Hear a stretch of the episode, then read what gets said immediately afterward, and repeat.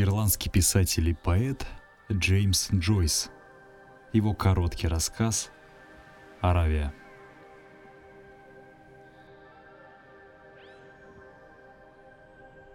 Норт-Ричмонд-стрит оканчивался тупиком. Это была тихая улица, если не считать того часа, когда в школе христианских братьев кончались уроки. В конце тупика, поодаль от соседей, стоял на четырехугольной лужайке пустой двухэтажный дом.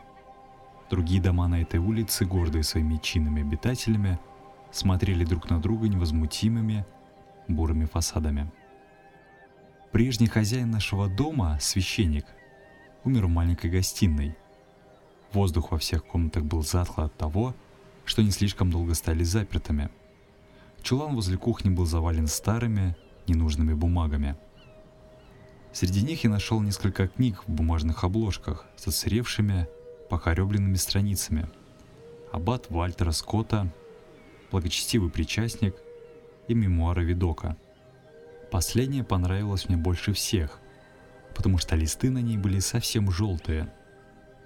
В запущенном саду за домом росла одна яблоня, вокруг нее несколько беспорядочно разбросанных кустов – под одним из них я нашел заржавленный велосипедный насос покойного хозяина. Он был известен благотворительностью и после смерти все свои деньги завещал на добрые дела, а всю домашнюю обстановку оставил сестре. Зимой, когда дни были короче, сумерки спускались прежде, чем мы успевали пообедать. Когда мы выходили на улицу, дома уже были темные. Кусок неба над нами был все сгущавшегося фиолетового цвета, и фонари на улице поднимали к нему свое тусклое пламя. Холодный воздух пощипывал кожу, и мы играли до тех пор, пока все тело не начинало гореть. Наши крики гулко отдавались в тишине улицы. Игра приводила нас на грязные задворки, где мы попадали под обстрел обитавших в лачугах диких туземцев, к задним калиткам темных, сырых огородов, где вонь поднимается от мусорных ведер, грязным, вонючим стойлом, где кучер чистил и скреб лошадей или мелодично позванивал украшенной пряжками сбруей. Когда мы возвращались на улицу, темноту уже пронизывал свет кухонных окон. Если из-за угла показывался мой дядя, мы прятались в тени и ждали, когда он благополучно скроется в доме. Или если сестра Мэнгана выходила на крыльцо звать брата к чаю, мы смотрели, притаившись в тени, как она оглядывается по сторонам. Мы хотели знать, останется она на крыльце или уйдет в дом. Если она оставалась, мы выходили из своего угла и покорно шли к крыльцу Мэнгана. Она стояла там, ожидая нас. Ее фигура чернила в светлом прямоугольнике полутворенной двери. Брат всегда подразнивал ее, прежде чем послушаться, а я стоял у самых перил и смотрел на нее. Ее платье колебалось, когда она поворачивалась и мягкий жгут косы подрагивал у него за плечами. Каждое утро я ложился на пол в гостиной и следил за ее дверью. Спущенная штора всего на один дюйм не доходила до подоконника, так что с улицы меня не было видно. Когда она показывалась на крыльце, у меня вздрагивало сердце. Я мчался в переднюю, хватал свои книги и шел за ней следом. Я ни на минуту не терял из виду коричневую фигурку впереди — и уже у самого поворота, где наши дороги расходились, я ускорял шаг и обгонял ее. Так повторялось изо дня в день. Я ни разу не заговорил с ней, если не считать нескольких случайных слов, но ее имя было точно призыв, глубоко будораживший мою кровь. Ее образ не оставлял меня даже в таких местах, которые меньше всего располагали к романтике. В субботу вечером, когда тетя отправлялась за покупками в лавке, я всегда нес за ней сумку. Мы шли ярко освещенными улицами, в толкотне торговок и пьяниц, среди руганий крестьян, пронзительных возгласов мальчишек, охраняющих бочки с требухой у лавок, гнусавых завываний уличных певцов, тянувших песню про Донована Россо или баллада о горестях родной нашей страны. Все эти шумы сливались для меня в едином ощущении жизни.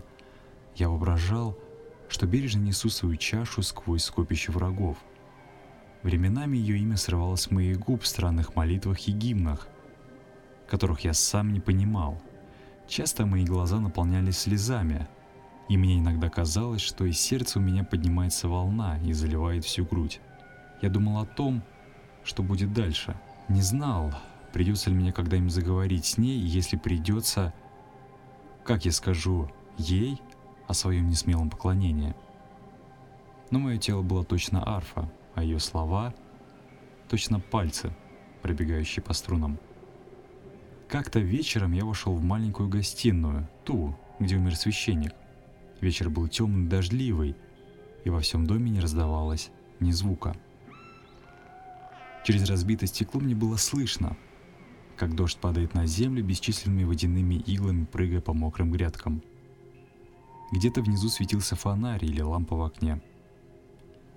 Я был рад, что вижу так немного. Я был словно в тумане, и в ту минуту, когда казалось, все чувства вот-вот покинут меня, я до боли стиснул руки, без конца повторяя. Любимая. Любимая. Наконец она заговорила со мной. При первых словах, которые она произнесла, я смутился до того, что не знал, как ответить. Она спросила, собираюсь ли я в Аравию. Не помню, что я ответил, да или нет. Чудесный будет базар. Ей очень хочется побывать там. «А почему бы вам не пойти?» – спросил я. Разговаривая, она все время вертела серебряный браслет на руке.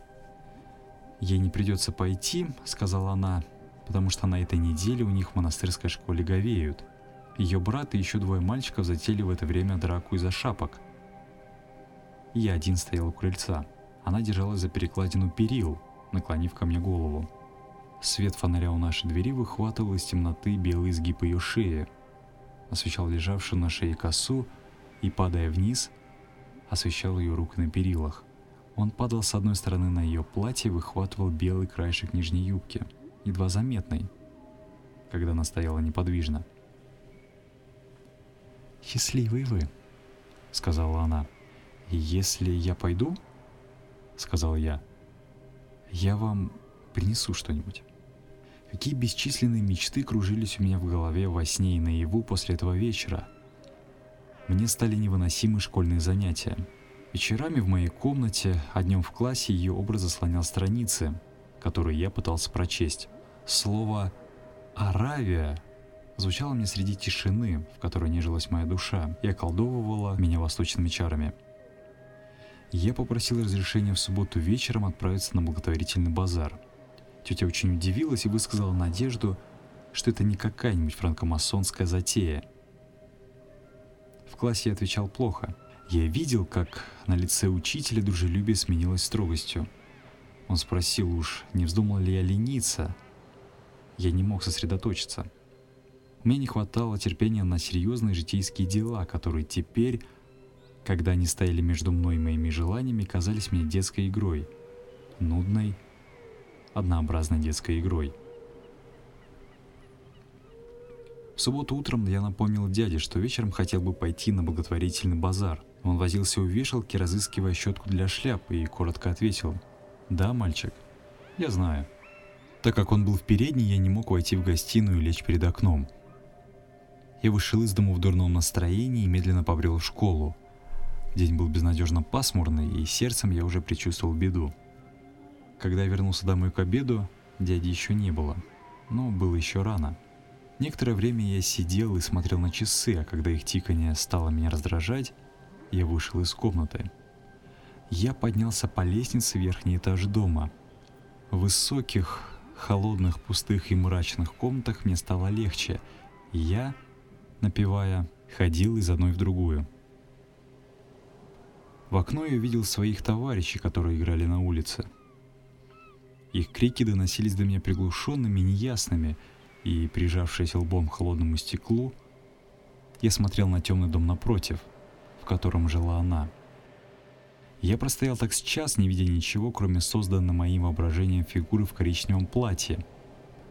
Слегка тронутой светом изогнутой шеи, руки на перилах и белого краешка юбки. Когда я снова спустился вниз, у огня сидела миссис Мерсер. Это была седая, сварливая старуха, вдова ростовщика, собиравшая для какой-то богоугодной цели старые почтовые марки – Мне пришлось терпеливо слушать болтовню за чайным столом. Обед запаздывал уже более чем на час, а дяди все не было. Миссис Мерсер встала. Ужасно жалко, но она больше ждать не может. Уже девятый час, а она не может поздно выходить на улицу. Ночной воздух ей вреден. Когда она ушла, я стал ходить взад и вперед по комнате, сжимая кулаки. Тетя сказала, «Боюсь, что тебе придется отложить свой базар до воскресенья». В девять часов я услышал щелканье ключа в замке двери. Я услышал, как дядя разговаривает сам с собой и как вешалка закачалась под тяжестью его пальто.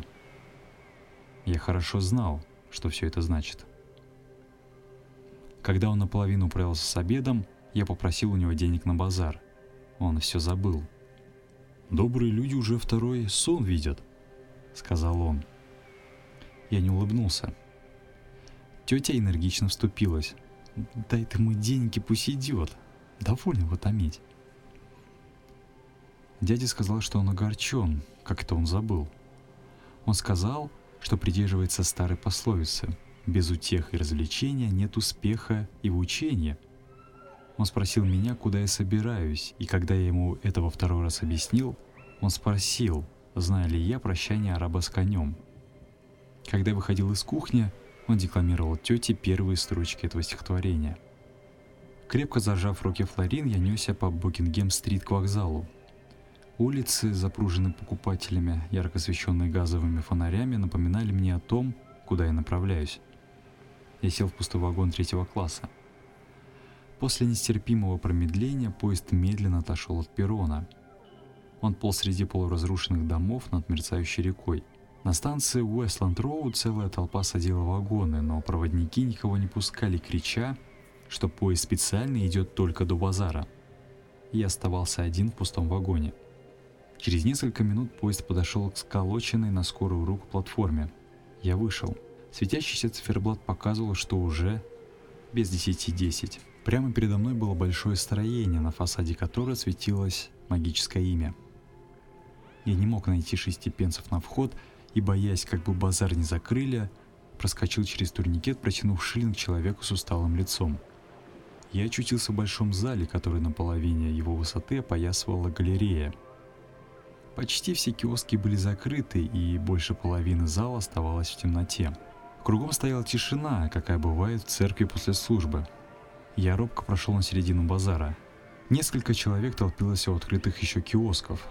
Перед занавесом, над которым из разноцветных лампочек составлены были слова «Кафе Чантант», два человека считали на подносе деньги. Я слушал, как падают монеты. С трудом вспомнив, зачем я сюда попал, я подошел к одному из киосков и стал рассматривать фарфоровые вазы и чайные сервизы в цветочек. В двери киоска барышня разговаривала и смеялась с двумя молодыми людьми. Я заметил, что они говорят с лондонским акцентом, и невольно прислушался к их разговору. «Ах, я не говорил ничего подобного!» «Но вы сказали». «Я... я не говорила». «Правда она сказала?» «Да, я сам слышал». «Ах вы... лгунишка». Заметив меня, барышня подошла и спросила, не хочу ли я что-нибудь купить. Ее тон был неприветлив, казалось, она заговорила со мной только по обязанности. Я смущенно посмотрел на огромные кувшины, которые точно два восточных стража стояли по сторонам темнеющего входа в киоск, и пробормотал. «Нет, благодарю вас». Девушка переставила какую-то вазу и вернулась к молодым людям. Они снова заговорили о том же. Раз или два она оглянулась на меня – я поставил у киоска, чтобы мой интерес к ее товару показался правдоподобнее, но знал, что все это ни к чему. Потом я медленно отвернулся и побрел на середину базара. Я уронил свои два пенни на дно кармана, где лежал шестипенсовик. Я услышал, как чей-то голос крикнул с галереи, что сейчас потушат свет. В верхней части здания было теперь совершенно темно. Глядя вверх, темноту. Я увидел себя, существо, влекомое тщеславием и посрамленное, и глаза мне обожгло обидой и гневом.